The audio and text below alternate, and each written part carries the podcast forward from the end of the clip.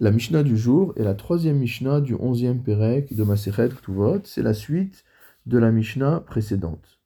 Machra Ktubata. Nous parlons donc d'une femme veuve qui a vendu sa Ketuba au Miktsata, ou qui en a vendu une partie. Lorsqu'on parle de Ktuba ici, on parle de Ikar Ktuba, de la partie principale de la Ktuba, c'est-à-dire les 212 pour une femme qui s'était mariée vierge, ou les 112 pour une femme qui s'était remariée. Mishkena ketuvata o miktsata. Si jamais elle a mis en gage le montant de sa ketuba ou une partie de ce montant pour pouvoir contracter un prêt. Natna ketubata leacher o miktsata. Si jamais elle a fait don d'une partie de sa ketuba ou de sa totalité à une tierce partie. Dans tous ces cas, l'otimkor et ashar et la beveddin. Elle ne pourra pas vendre le reste de la ketuba si ce n'est en passant par le beddin. Lorsqu'on dit le reste, cela veut dire aussi bien le reste de la partie principale de la ketouba, si jamais elle n'a vendu, donné, etc., qu'une partie, ou alors si elle a vendu la totalité de la ketouba, euh, qu'elle a donné la totalité de la ketouba, etc., on parle à ce moment-là de tosefet ketouba, c'est-à-dire du supplément de la ketouba, ce qu'il y a au-delà des 100 ou des 212. Pourquoi doit-elle passer par le Bet Din? Le Barthénois nous explique que le début de la Mishnah va selon l'avis de Rabbi Shimon. Or, nous avions vu dans la Mishnah précédente que selon Rabbi Shimon, le seul cas où la femme est dispensée de passer par le Bet Din pour vendre des biens de son mari, c'est dans le cas où elle vend ses biens pour se nourrir, pour assurer sa pension alimentaire.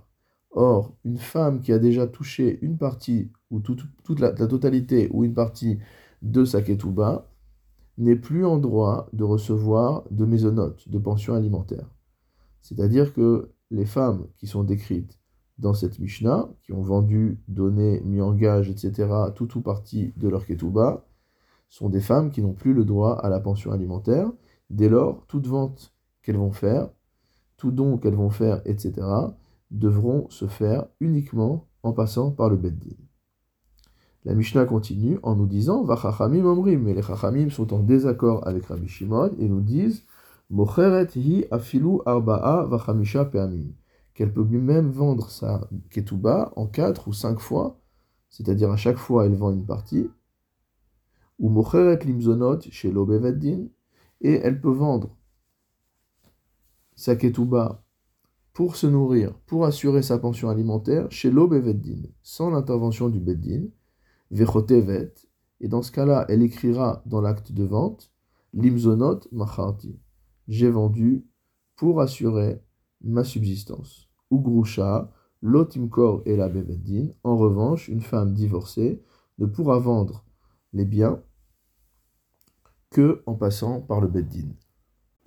C'est-à-dire donc que selon l'avis des Chachamim, même si une femme a vendu une partie de sa ketouba, elle n'est pas pour autant euh, dispensée de recevoir sa pension alimentaire. Elle reste en droit de recevoir une pension alimentaire sur les biens du mari.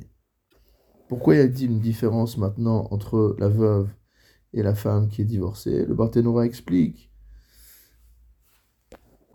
que concernant la veuve, on dit En adam rotse ishto beveddin, qu'un homme ne veut pas que sa femme, mot soit humiliée au beddin, c'est-à-dire qu'elle soit obligée d'aller entreprendre des démarches juridiques pour pouvoir toucher son dû. Or ici, on parle d'une femme divorcée. Vezo À partir du moment où il a répudié cette épouse-là, le fait qu'elle ait besoin de passer du temps au beddin pour aller récupérer son dû ne le touche plus.